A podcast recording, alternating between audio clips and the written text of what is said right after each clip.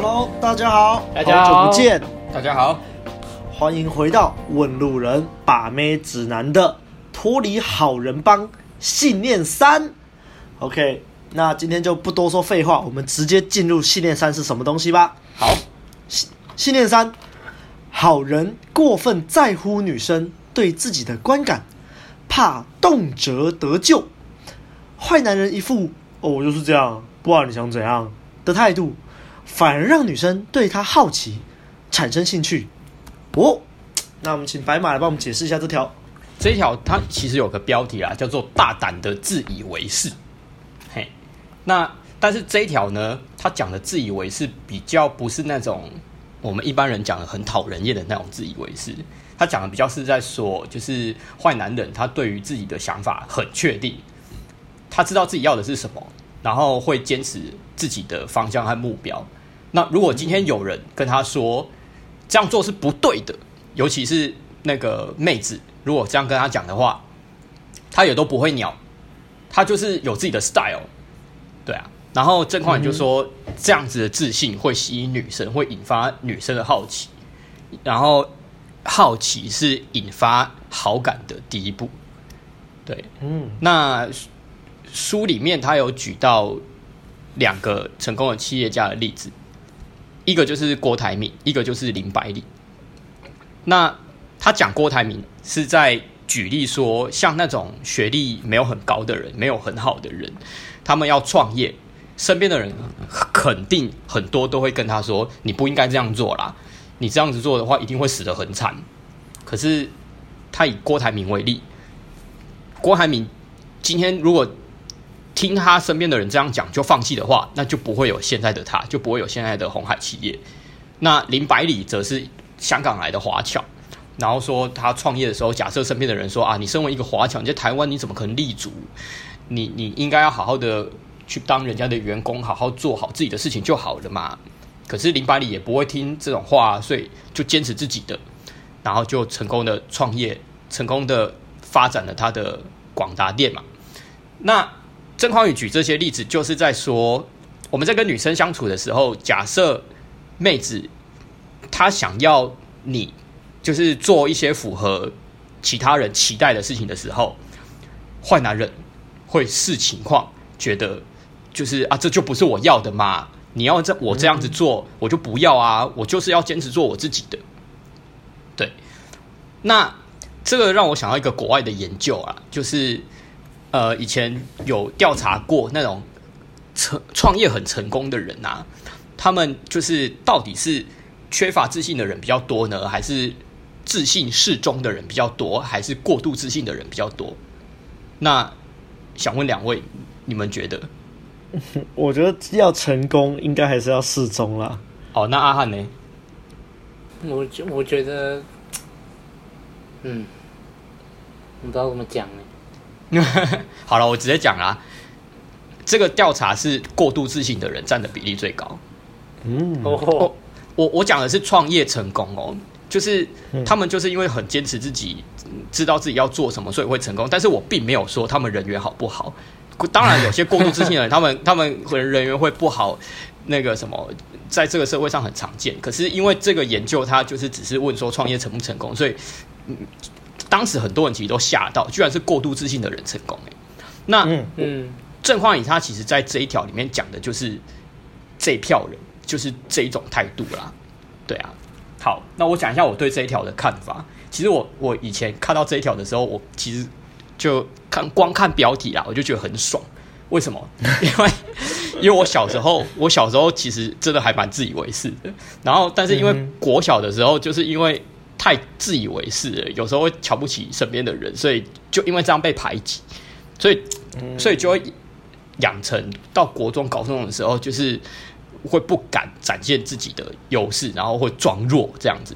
就是我会觉得说，哦，为了要配合大众，然后就就是不敢发挥自己的。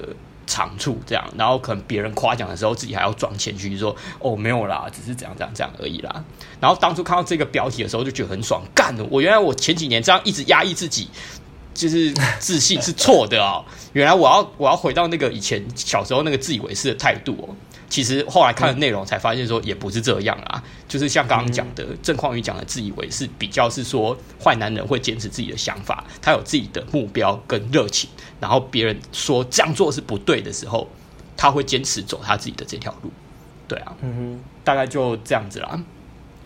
其实我看一看，我粗浅的讲呢，因为其实他后期有几个信念是跟这个信念蛮类似的。对，他的三四五条其实都很像。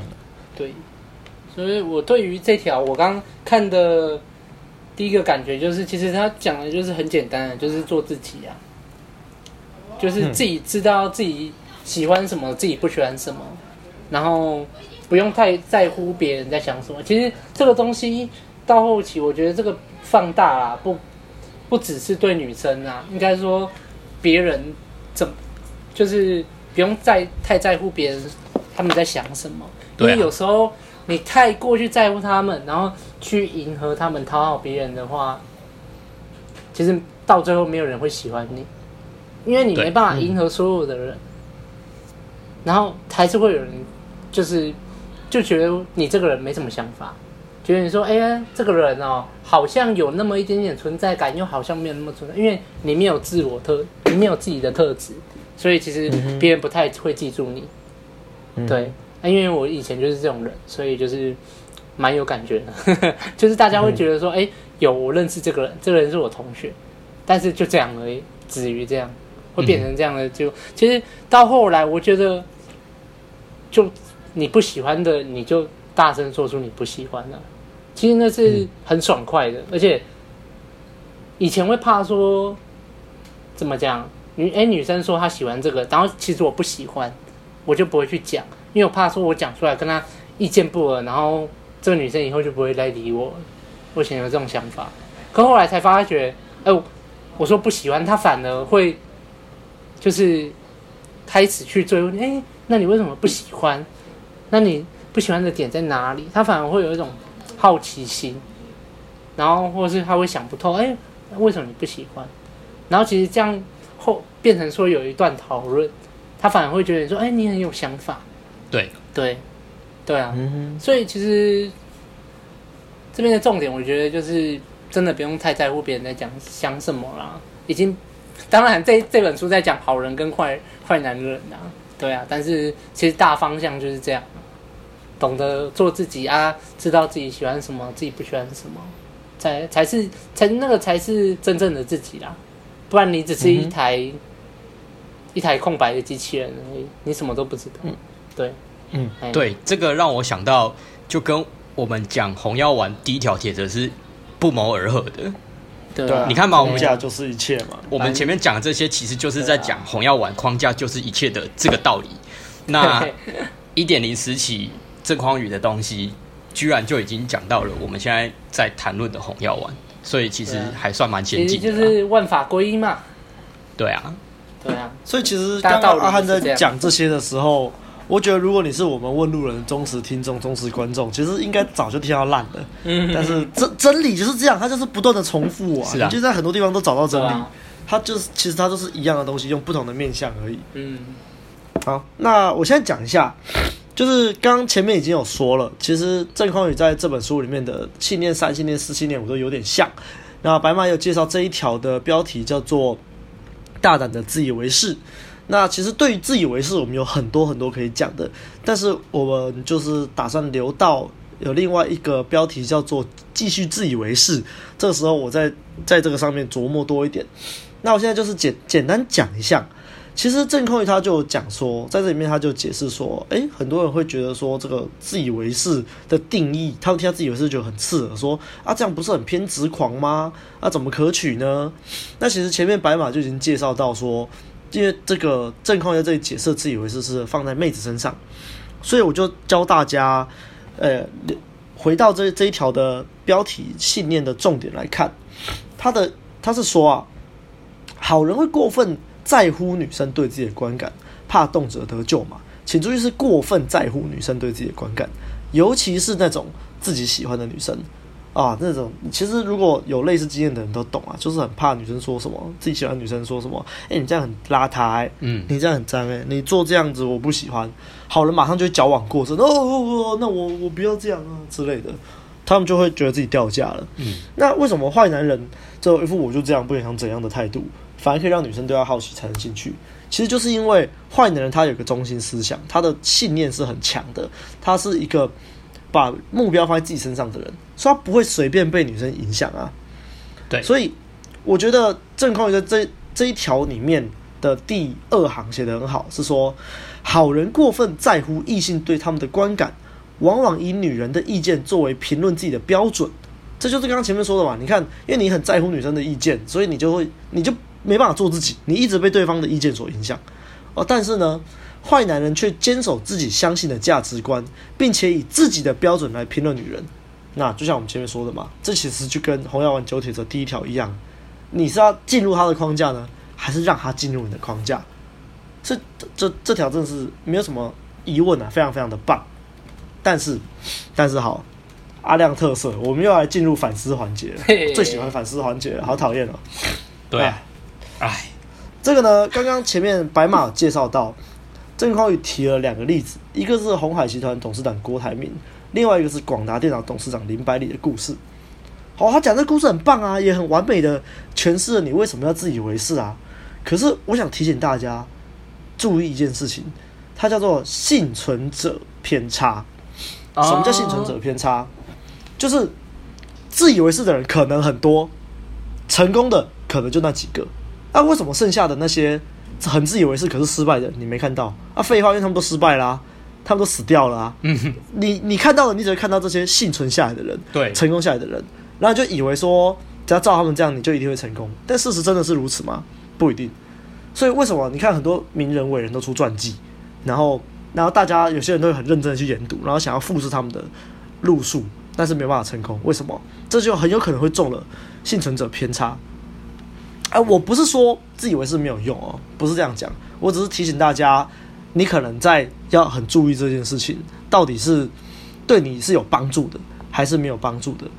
如果说你本来就是一个蛮自我中心的人，然后你还用这个来合理化说哦，反正我就很自以为是，我这样很屌啊，郭台铭他们也这样啊，那这个对你来说就没有帮助，这就是不好的。但如果你本来是一个很唯唯诺诺、很不知道自己人生的目标，然后都会去迎合别人的人。你开始因为这件事情开始学习自以为是，开始对自己好一点，开始爱自己，开始有自己的主张，那这件事情对你就是好的。我要强调重点在这里，这东西对你好不好，就是它对你是有没有帮助的，你要自己要判别清楚，而不是就是拿来当做一个免死金牌，给自己一个借口，那这样反而就不对了。嗯。那另外，郑匡宇在书里面也有提到这个蓝海的，叫什么？蓝海规则，蓝海策略。他说：“哦，我们应该要懂得避开竞争激烈的红海，去开另外开辟一个没有竞争对手的蓝海。这个其实观念也很好，但同样存在一个误区。那个蓝海完没有竞争激烈，不一定是因为真的没有人发现。嗯，其实很多可能是因为，而且很多人都尝试要做这个，而且就死掉了。就是因为他其实就是做不起来，所以很多人都死了。”那但是避开竞争激烈的红海，这个也是有道理啦。我举个例子嘛，前阵子很红那个夹娃娃机，很多人就是跟风，哇，看夹娃娃机好红哦，去当场主，去当台主，而且我就赔钱出场。例如，假设现在你现在听到这是 Podcast，现在还有多少人在做娃娃机？你现在去做娃娃机来得及吗？你一定是赔到挫赛。所以这个其实就是要看准那个时机进场啦。但是。我觉得这种比较跟风的行为，我们还是比较不推崇啦。因为你这样跟风得了一时，你赚得了一时，那终究不是一个稳当的收入来源，终究不是一个。我觉得小赚可以啊，你你去玩可以，可是如果你把身家都投下去，那就我会觉得那是就是因为你没有中心思想啊，所以你才会一直想，你单纯只是为了追逐名利、追逐那个钱去做这种事情，那就不太好了。OK，好，那再讲回来把妹这这方面。我觉得啊，他其实在在这一章这一则里面啊，我觉得很很想强调的观念就是说，你不要害怕你讲错话啦，你讲错话又没关系，因为好人会很在意女生对他的评价嘛，所以他就觉得自己讲错话，然后妹子会不会就对他因此评价变不好或怎样？然后反而就会去过度讨好女生，这样反而其实反而会造成掉价的。反正你就是应该要坚持中心思想嘛，这个前面讲好了，讲过了。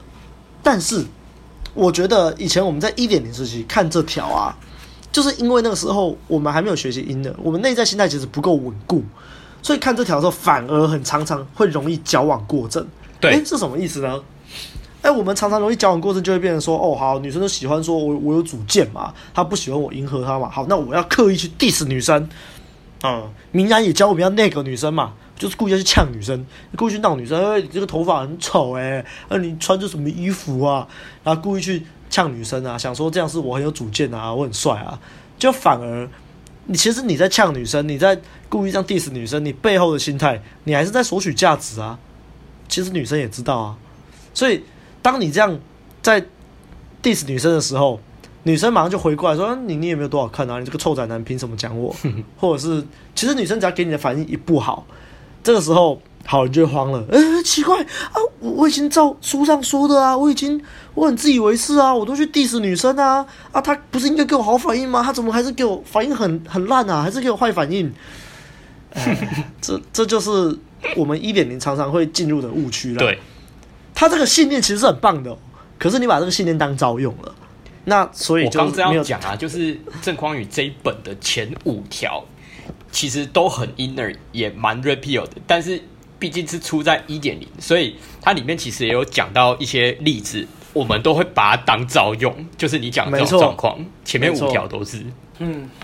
就像他在这一条的最后一页写的啊，就如果女生在那边，对我刚刚知道讲这个批评男人，然后男人没有一个好东西，你就可以义正言辞的跟他说，没有这回事，不要一竿子打翻一船人，你应该不会这样说自己的父亲或兄弟吧？我相信应该当初很多读者直接把这句抄起来了。直接把这当招用啊！我我我那个时候是那个啦，很期待女生她在跟我吃饭的时候把桌上的饮料打翻啊，因为他这这一条的最后一个例子就是在讲，如果你跟女生在吃饭的时候，她把桌上的果汁打翻的话，不要显得就是是你觉得是自己的错，因为好人都会觉得说啊，是我哪里说错话了吗？怎么让你打翻果汁了？明明就是女生自己不小心打翻果汁，好人还要跟女生道歉，我觉得蛮可爱的。然后，然后男坏男人的话就会觉得，就是就这有什么，就开个玩笑带过去就好啦。坏男人就会说：“哇，你还真会搞笑啊！你是故意的吗？”然后用一种很开玩笑的语气来戏谑，来那个那个女生。然后当时就觉得说：“嗯、哇，太棒了！如果以后跟女生吃饭，女生把饮料倒掉的话，我就可以讲这句话。哎，讲完这句话就有套路可以用了。结果都是我才打翻，就就真的把它当招用啊！就会觉得也也太棒了。如果女生打翻了，我再讲这句话，我的魅力就会提升了，女生就会对我的好感。嗯”所以其实郑匡宇前面这五条其实都是很 inner 的啦，只是由于那个时候可能我不确定是他是大环境的问题，还是他书写上让我没有办法那么理解。总之那时候大家其实都把这些 inner 的东西当招，应该是时代的问题啦。因为大家又就我之前讲的啊，把妹学的东西刚出来的时候，大家的观念就是在学招嘛。一招逆转啊！对对对，觉得说我只要学到这个东西就可以逆转我乳蛇的命运，所以都会把那些东西抄来直接用。嗯哼，时代的问题啦。所以为什么现在我们会挑这本书来讲？就是因为我们前阵子翻到这本书，发现其实这本书的观念还蛮先进的，真的。只是那只是那时候我们看不懂而已，对啊、就是把它当招用。所以我们对啊，所以我们就再拿出来讲。好了，那我再一次回顾一下这条。